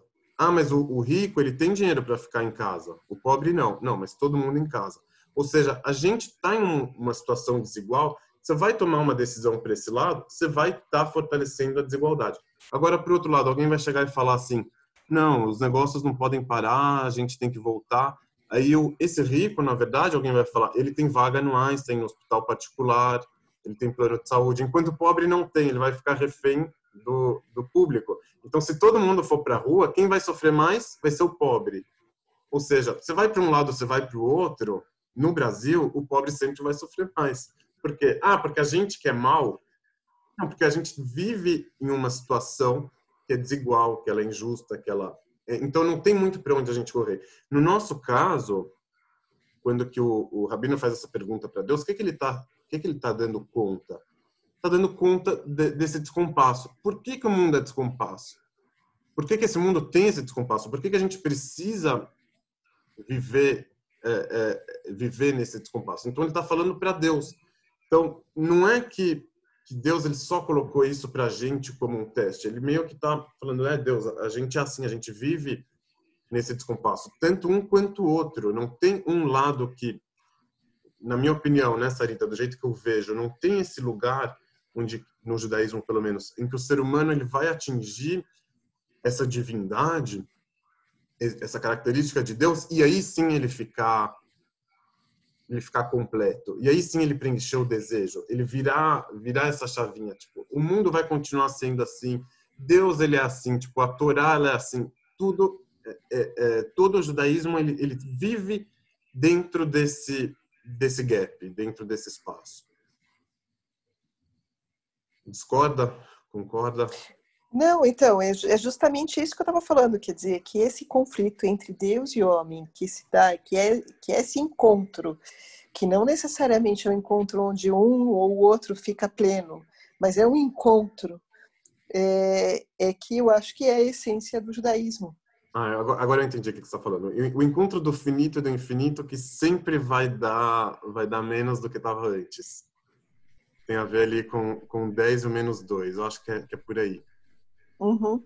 O, o, finito e o infinito, quando que eles é, é, se chocam, aí vai gerar conflito, vai gerar confusão. É, é justamente isso. Sendo que é, filosoficamente é impossível, né, do finito e do infinito se encontrarem, mas é isso que o judaísmo propõe, né? Esse, esse essa fricção. Oi?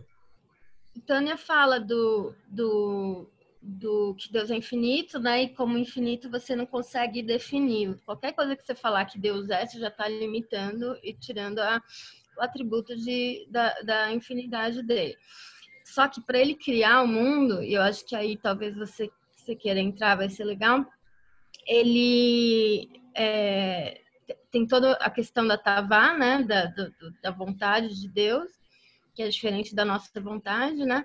Mas é, eles explicam o processo de condensamento da luz divina infinita em algo finito, né? Para poder é, dar forma ao ser humano, a, a ser humano não, a, a, ao mundo, a todos os mundos.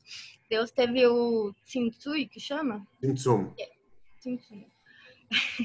que é o condensamento da luz dele, para ele poder é, começar a criar alguma coisa. Agora, é, ela é, tinha uma murá que dava um exemplo é, do sol, né? Então você vê algo iluminar, você vê o raio de sol iluminando, ele é o sol ao mesmo tempo. É, ela tentou fazer várias metáforas, não sei se eu entendi, mas a questão é a luz infinita de Deus está dentro dessa condensação. Ela não é mais infinita porque você já consegue limitar, mas ela está ali, né? Então, acho que é esse encontro meio esquizofrênico do finito com o infinito que, que dá pra... mas... mas... a coisa da vontade de. Fala, fala.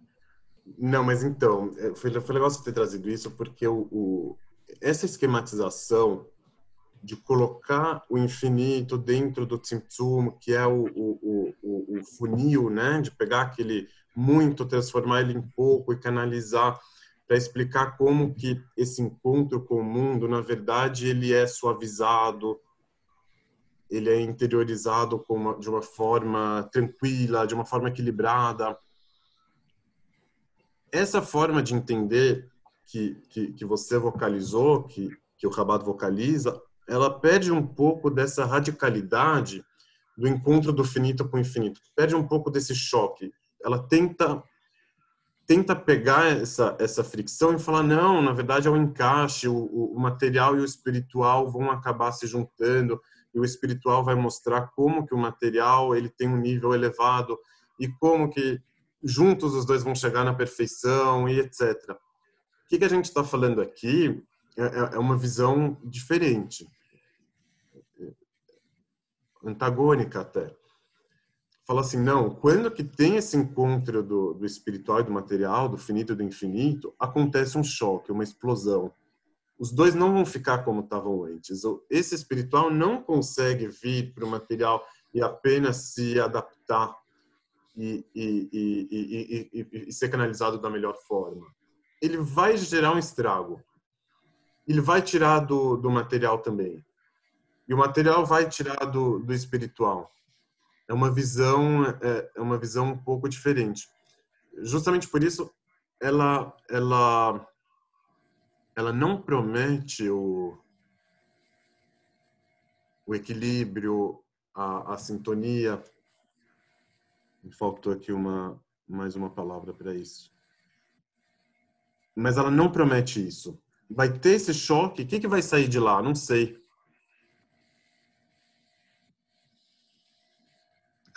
Disso que eu acho que a Sarita falou da criatividade, né, da, da, abertura que esse choque ele, ele gera. Esse outro esquema que você colocou, ele é um pouco mais previsível, né? Então Deus foi lá, se condensou por meio das mitzvot, que a pessoa vai ter o contato com Deus super, é, um contato é, dosado, medido e tal, e aí a luz vai subir, vai voltar tudo vai acontecer dentro de um, de um sistema e de um esquema. Isso que a gente está falando aqui tem a intenção, tem a ação, as coisas são mais é, é, são mais soltas, mais abertas. Um vem atrasado do outro, não se completa. Uma vez vai pender para um lado, para o outro. Vão estar tá em conflito, em suma. A, a ação e a intenção aqui nesse nesse estão em conflito. É, é um pouquinho é um pouquinho diferente, é uma proposta uma proposta diferente. Eu deixa eu ver aqui, ah, teve algumas é, participações. Infinito menos x ainda é infinito. Que o Daniel colocou. Realmente, esse encontro do, do infinito com, com o finito, ele, ele não é filosófico, né? Ele, ele é psicológico, vamos falar assim. A Roberta falou melhor ficar no ato que só na intenção. É, que é o conflito, né? Cada um vai, às vezes, vai, vai estar de um lado ou para o outro. Enfermaria do Einstein dá honra aos ricos. É, eu fiquei bobo quando eu escutei isso, que gente importante vai ficar sem vaga. É, eu queria colocar aqui mais alguma coisa sobre a, a teologia da falta. Não, eu só queria que falasse um pouco mais quando a religião entra na vida da pessoa, porque que diminui alguma coisa, de repente alguma coisa sai. Ok. O, o, o... É, é, a gente muitas vezes é, é, acaba recebendo muita propaganda da, da religião e acaba recebendo uma, uma versão é, esterilizada da religião vamos tirar da religião os elementos mais é, radicais, os elementos mais é, venenosos e vamos ficar com aquilo que ela tem de pasteurizada, de, de boa, de água com açúcar. Mas a religião ela tem fortíssimos elementos é, destrutivos, disruptivos. Né? Por exemplo, a, a, a história lá do, do Avram e do Yitzhak, né? Da, da, do sacrifício do Yitzhak. Não dá para pintar isso uma, de uma forma né, saudável, positiva. O cara estava matando o filho dele. Então, isso daqui esse elemento, esse núcleo, esse caroço, está presente na religião em várias e várias formas. Por exemplo, no, o, o, tribalismo que tem na religião, no judaísmo, por exemplo. Então, alguém pode vir lá e, e, e fazer uma, uma leitura do judaísmo New Age, que a gente vai se juntar com o mundo inteiro, que não sei o quê, que é um só coração, uma só alma. Você pode fazer essa leitura também, mas, mas você está tampando o sol com a peneira, né? Tipo, o judaísmo tem esses outros elementos. E eu não estou falando que a gente precisa aceitar tudo ou nada. Não é isso que eu estou falando. Mas, quanto mais religião você for colocando na, na sua vida, você vai ter menos vida ali também. É, é, é, é fato. Você vê a pessoa que fica muito religiosa, ela vai ficar na sinagoga o dia inteiro, vai trabalhar menos, vai, vai ter menos horas de lazer. Ela, ela vai querer aquilo, mas tudo bem. Ah, a verdadeira religião proporciona um equilíbrio. Não é verdade. Esse equilíbrio é uma ilusão, é uma propaganda. Esse verdadeiro equilíbrio. Você pode ter uma medida de equilíbrio. Isso é uma coisa, mas a religião por si só, não é que ela vem para gerar equilíbrio. Ela não é um livro de, de autoajuda igual muita gente tenta falar que ela é. Mas ela não é. Esse que é, é, é, é um pouco por aí esse ponto. Ela tem elementos radicais. E às vezes, quando a gente focar muito no lado autoajuda da religião, a gente vai perder esse lado conflituoso, essa, essa bomba de, de criatividade, de abertura, de que, que a religião pode proporcionar. É, é, é a, a radicalidade da proposta religiosa. Então, tem, tem essa contradição. E viver dentro dessa contradição não é um lugar ruim para se viver. Muitas vezes é um lugar bom. É um lugar fértil, aberto, com possibilidades, com dois lados sempre, né? Então, é, é, isso daqui pode ser uma coisa boa. Daniel. Não é exatamente o que você está falando, mas me lembra um tipo de crítica que muitas vezes a gente ouve a algumas religiões ou por exemplo um ato extremista islâmico, islâmico ou fundamentalismo é. cristão ou ou mesmo dentro do judaísmo críticas que fazem algumas tradições a gente fala não mas esses daí não são muçulmanos verdadeiros porque o islamismo prega isso não porque Jesus Cristo não Jesus Cristo falou isso daqui isso que essas pessoas fazem não é cristianismo de verdade. Isso aqui não é judaísmo. Gente, eu acho que é tudo isso. O cara que amarra uma bomba no cinto e vai lá explodir não sei o quê, ele é tão muçulmano como o outro. Não quer dizer que o muçulmano vai ter que fazer aquilo igual aquele outro que é um ato de violência. Ele pode condenar aquilo, ele pode se afastar daquilo, mas acho que tudo faz parte do mesmo universo simbólico que compõe cada uma das religiões. Perfeito. O, o, eu, eu, eu, faço a tradução, estava fazendo a tradução de um livro de um rabino alemão moderno, moderno do período moderno. E aí ele tinha alguns, algumas partes que ele fazia provocação contra a, a, a animação racídica. Ele falava assim, não, o verdadeiro religioso é aquele que tem um equilíbrio, e não aquele que fica todo empolgado e não sei o que. Bem interessante isso aqui é, é, que você colocou. Tipo, a gente está falando aqui né, mais ou menos o contrário do que, que, do, que, do, que, do que essa outra proposta é, que tenta definir a religião não. É isso, se for mais é, é, ruim, né? Se for menos também não. Eu acho que muitas vezes tem algo até autoritário nessa tentativa de pintar com tintas mais bonitas as religiões. Tradicionais. É. Vai dizer que o, o, cara que faz aquilo que não concorda é menos religioso que você porque ele resolveu fazer algo violento a partir daquilo? Não. Então, religioso quanto. Isso. O, o, o, o, o, o Amos por exemplo, que ele até foi citado aqui na, no último encontro, ele tem um pouco disso, não, porque o judaísmo verdadeiro é literatura, é ficar escrevendo, é ficar absorvendo cultura, não sei o quê. O cara que vai comer comida de Shabbat, não, isso daqui não é. Então, igual se você vai lá na, na igreja, qualquer igreja, mas tem aquela lá do em, Israel, do, do Santo Sepulcro, você vê as pessoas ajoelhadas lá, subindo a escada, alguém vai falar, não, o verdadeiro cristianismo é ficar lendo São Tomás de Aquino, não é ficar ajoelhado lá. Na... Por aí vai. Leon, eu tá ligado, tá? Pois eu li, eu li certa vez e comentei lá na sinagoga é uma pesquisa de, dos americanos. Os americanos fazem pesquisa para tudo, que estava escrito e comprovado que ir uma vez por semana na, na sinagoga aumenta sete anos a sua vida. Desculpa, o que, que é?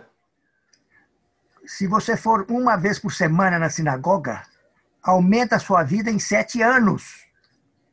É uma pesquisa feita nos Estados Unidos. Sim, escuta, tipo, o seu judaísmo ele não é... A respeito dessa...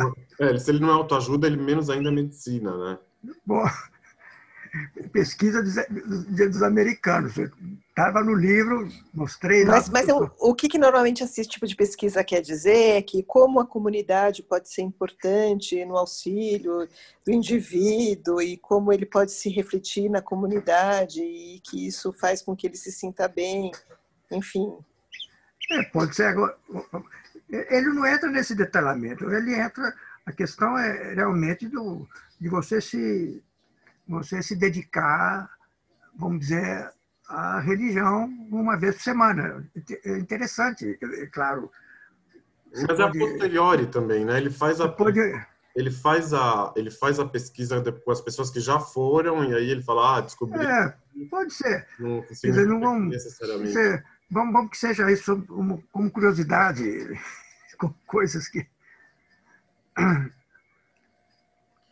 Tá é sobre o... essa, essa outra questão também da, da, da falta, eu associei esse, essa, essa conversa é, nossa com aquela parte de aquele diálogo entre Jacó e Isaú, de Esav. Que Esav lhe, lhe fala, eu sou rico, eu tenho uma porção, tudo que eu quero eu pego e faço, né?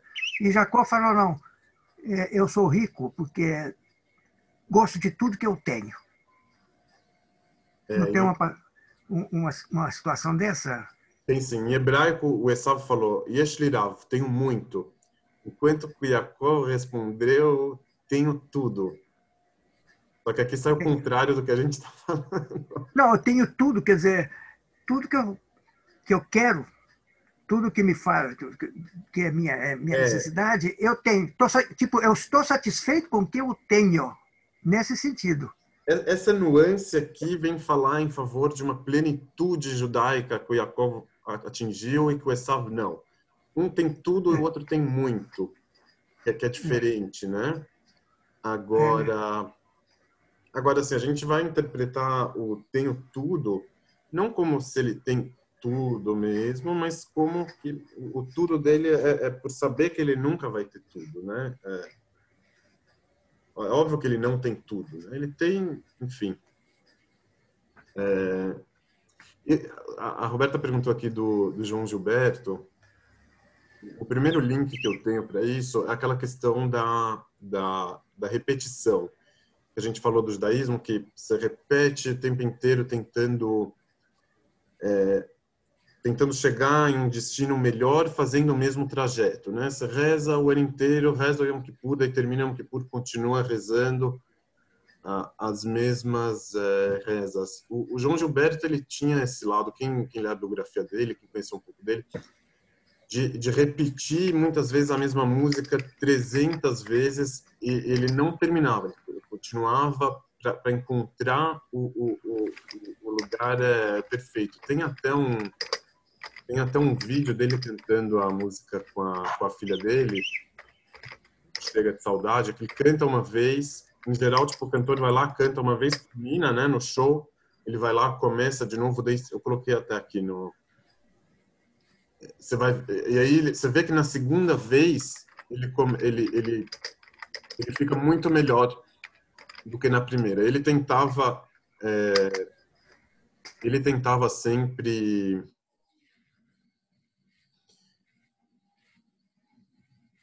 o João Gilberto chegar na perfeição da, da sintonia entre o violão e a, e a voz dele. Então, ele nunca conseguia, né? Então, ele precisava é, é, continuar tentando. Daí, o ar-condicionado atrapalhava ele. É, e assim por diante. Então, o João Gilberto, ele tinha bastante desse desse caráter daquilo que daquilo que sobra, né? Da tentativa de, de pegar e o objeto sempre escapa. ainda, ainda um pouquinho antes disso, de chegar, de entrar totalmente no, no João Gilberto, a, essa questão da, da teologia da falta, do judaísmo e a sobra, tem esse componente do, do holocausto, que o judaísmo deveria ter deixado de existir com a ciência também, com a crítica é, literária ao Tanar. Não faltaram motivos, as ideologias, não faltaram motivos para que o judaísmo deixasse de existir. Mas a fé judaica ela ficou como essa sobra, como aquele cara que quis comer até o final e não conseguiu, sobrou um pedaço. E esse pedaço continua sendo assediado. Aqui, esse, esse do judaísmo que sobrou não é que agora ele está tranquilo, ele continua sendo assediado igual na, igual na piada. É, então, então isso daqui tem a ver com a com que com, com esse entendimento de judaísmo que não é um, entendimento de judaísmo ah, a gente é forte a gente é bom não a gente sobrou é um pouco diferente então o judaísmo ele tem esse caráter híbrido onde você não consegue pegar nele e definir por um só lado. Ele sempre vai ter o segundo que vai sobrar, que não vai não vai poder ser é, introduzido dentro de alguma definição mais ampla, dentro de uma de uma caracterização única. O engraçado é que impérios caíram, países caíram, o judaísmo continua. Com essa sobra? Ele sobrou, exatamente. Ele sobrou, ele sobreviveu. Então, o judaísmo em si ele tem um caráter híbrido e o judeu no mundo tem também esse caráter híbrido. Ele é judeu, que ele é brasileiro, que ele é de direita, que ele é de esquerda, né? É, então, assim, a, a, a, vivência judaica que a gente também consegue captar ela é, pelo Talmud, o Talmud com os seus detalhes que nunca terminam. Hoje a gente viu aquela discussão sobre é, se era de Shabat ou de dia de semana, as porções, que não fazia a menor diferença, porque os dois concordavam quantas gramas eram. Então, para que, que você está discutindo isso? Ah, então vamos terminar de discutir isso, aí sim a gente vai, vai ter discutido tudo. Não, sempre vai ter mais discussão, sempre vão ter outros detalhes que vão escapar à generalização, que vão escapar à conclusão. Então, esse, esse caráter é, é, judaico faz parte da, da ontologia do ser judeu, né? Tem a ver com a pós-verdade que a gente vive hoje, com a pós-modernidade, com a teologia da falta. Tem a ver também com, com João Gilberto. Dentro do Brasil, o João Gilberto ele ele tinha esse muito além do, dessa questão da repetição, esse conflito permanente entre entre a voz e o violão, um tirando do outro. É, eu até ia ler aqui um, aquele texto do, do Nuno Ramos, que eu coloquei antes, muito, muito bom. Ele, ele, ele vai explicar melhor é, é, todos esses dois lados. É,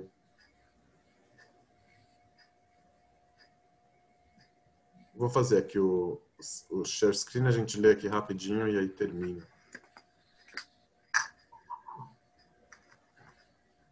Termina por quê? Não, termina essa, essa parte. Ah, bom. Olha aqui, ó. Foi, foi no retorno dessa visão que só um imigrante. Estou lendo aqui o Nuno Ramos é, na Folha, quando que o João Gilberto morreu. Foi no retorno dessa visão que só um migrante do interior do Rio de Janeiro daquela década poderia acessar por inteiro, na, na intuição do fechamento da caverna de Alibaba, da incapacidade de atravessar esse umbral. Esse, é só isso meu baião e não tem mais nada não. Meu coração pediu assim, só bim bom, bim bom, bim bom. Que seu trabalho aprendeu a florir, desejar, cantar, mas também a se fechar, a se fechar e a fugir.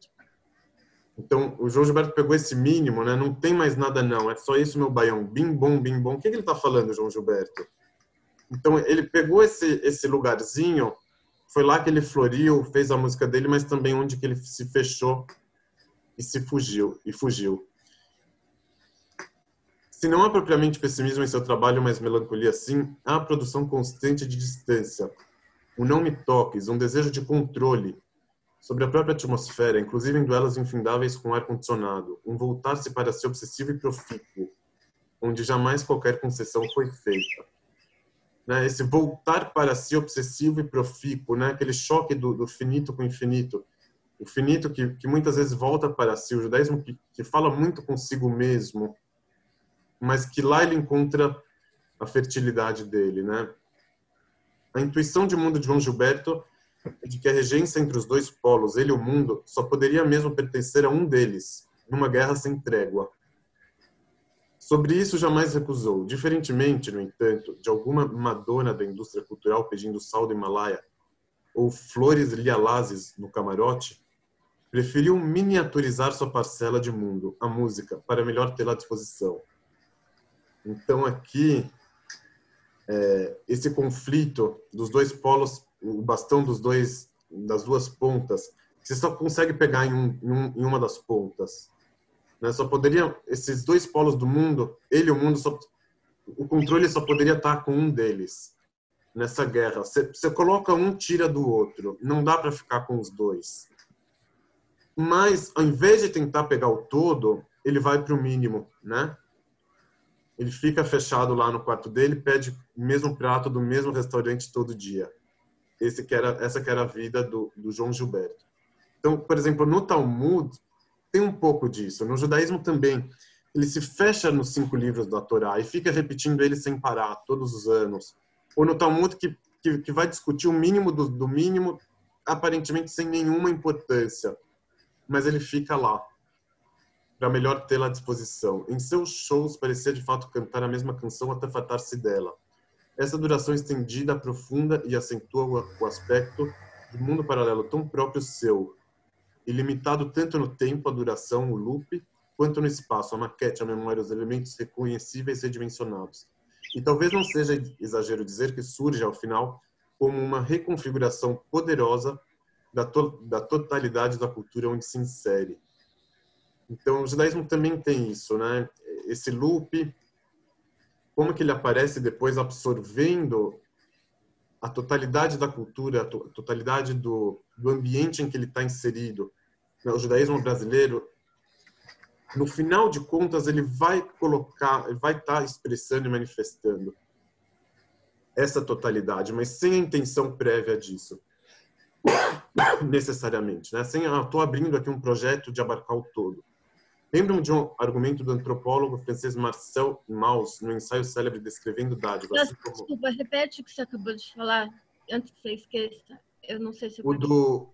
Que, assim, o, o, o João Gilberto indo para o mínimo, ele fala que o, o, o Nuno Ramos, talvez não seja exagerado dizer que ele surge ao final com uma reconfiguração poderosa da totalidade da cultura onde se insere então, o Talmud, por exemplo, quando ele vai debater aqueles detalhes e tal, mas ele te aparece com um ditado popular da época dele e que no conjunto ele acaba expressando algo dessa totalidade cultural. Oi? Então, Ganhando outras dimensões, do micro do macro. Do... Ele, eu estou falando assim, o, o Talmud, por exemplo, ele vai estar tá se perdendo em discussões alárricas pontuais, mas ele vai trazer uma, um ditado popular da época dele, um exemplo. Quando você vai sair na outra ponta, ele expressou algo da totalidade cultural em que ele estava inserido. Então, o judaísmo, por exemplo, o judaísmo brasileiro, o judeu que está no Brasil, então ele, ele, é uma pessoa muito fechada. A, a, maioria das pessoas que ele conhece é judeu, mas no final de contas ele vai estar tá expressando algo da, da, da, da, da cultura geral em que ele está que ele está inserido. Uma reconfiguração poderosa da totalidade da cultura onde se insere. O João Gilberto era assim, tipo, ele não tentava ser o cara mais é, erudito, ou cantar tipo de todos os ritmos, etc. Lembro de é, isso aqui eu já não lembro de mim de um argumento do antropólogo Marcel Mauss no ensaio célebre descrevendo dádiva, assim como maná, como um fato cultural total, a um só tempo, religioso, mitológico, xamanístico e jurídico. Comentando essa noção de seu mestre e corrigindo o que nela haveria de mistificação do selvagem sobre si mesmo, Levi Strauss a justifica como uma espécie de compensação ao excedente de significação próprio de toda linguagem, e que teria nesses termos em aberto, Halma, na dádiva, certa ancoragem para o significante flutuante, que é a servidão de todo pensamento finito, mas também a garantia de toda arte, toda poesia, toda invenção mítica e estética. Eu acho que isso aqui tem bastante a ver com o que a gente falou hoje. A sobra. A sobra, esse excedente de significação que tem, é, que está em toda a linguagem, mas que ele carrega um pouco disso. Então essa invenção mítica, estética. Então a religião ela é esse excedente de significação. Que uma hora vai para cá, outra hora vai para lá. Essa flutuação do significado. Uma hora significa isso, outra hora significa o outro. É, o João Gilberto ele tinha isso na, na música dele, era, uma dádiva, né? Isso que, que o Nuno Ramos está falando, da forma como que o, como que o Levi Strauss entendeu a, a questão é, da dádiva. Então, a, a, a, quando a gente fala da, da teologia da falta, a gente está falando também também disso. Tipo, não é aquilo que tenta pegar o todo, mas é aquilo que, que é a sobra, que é esse excedente. Não é que a gente tem aqui uma, uma construção equilibrada, que, que vai te oferecer a melhor vida e etc e tal. Não, ela é uma ancoragem para esse significado flutuante. Ela, ela serve de plataforma para a gente poder receber esses elementos radicais, é, conflituosos, é, bombásticos, carregados de energia é, e assim por diante. Mas, assim, Sim, que a religião judaica. Oi? A religião judaica, a liturgia, ela é repetitiva mesmo, né? É, todo dia a mesma coisa, todas as festas são as mesmas